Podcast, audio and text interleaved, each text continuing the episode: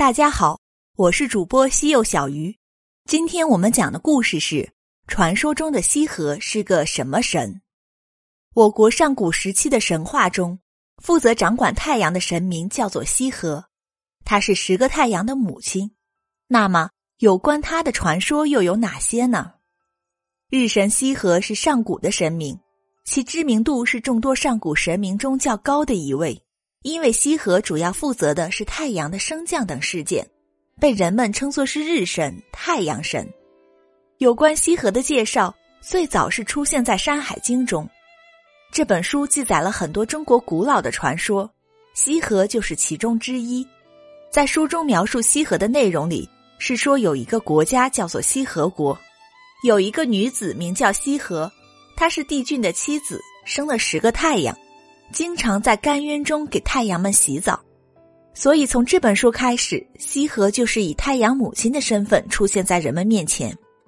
也就是说，羲和是人类光明的缔造者，是崇拜太阳神的人更为崇敬的存在。这也是为什么人们称他为日神羲和的原因。在《山海经》之后，相继的还有屈原的《离骚》《天文》等解释过羲和的相关内容。在《前汉记》中。王毅则还认为羲和是御日的神，并且还掌管着四时的节气。而随着王毅的注释，羲和还逐渐演化成为汉朝的一种官职，深入到了文学与政治之中。也就是说，随着文人对羲和的不同解释，羲和逐渐从太阳之母转化为御日之人，后来又因其作用而被看作是四时管理的人物，最后还成为了官职。不过，大部分人对羲和的印象还是保留在上古神明的状态，因为羲和作为太阳之母，对人类产生的影响极大。在现代很多神话电视剧中，往往都有羲和的出现。羲和是神话故事中的神明，因为他是太阳之母，所以被人们称作日神。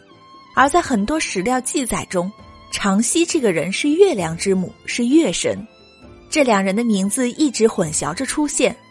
那么，羲和和长羲有什么关系呢？为什么他们这两个人有着相似的身份和职责呢？在古人的记载中，长羲是十二个月亮之母，也是一位慈爱的神明。他也经常帮月亮洗澡，因为这些，所以长羲是当之无愧的月神。但是很多人好奇，羲和和长羲是什么关系？其实，羲和和长羲是同一个人。长西是月亮之母，而羲和则是太阳之母。这两人之所以会被人们误会，就是因为他们所生的孩子不同。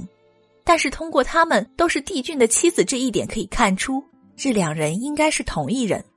无论是在中国还是在国外的神话传说中，有很多神明都是一人分饰两角的。也就是说，一个人的身体中住着两个完全不同的灵魂，而羲和这个灵魂。在白日里出现，生下了太阳；长羲则是经常在黑夜中出现，生下了月亮。所以人们一直对这两个人的误解，其实也并无道理。因为这两个人的性格相似，所以负责的职责也较为相似。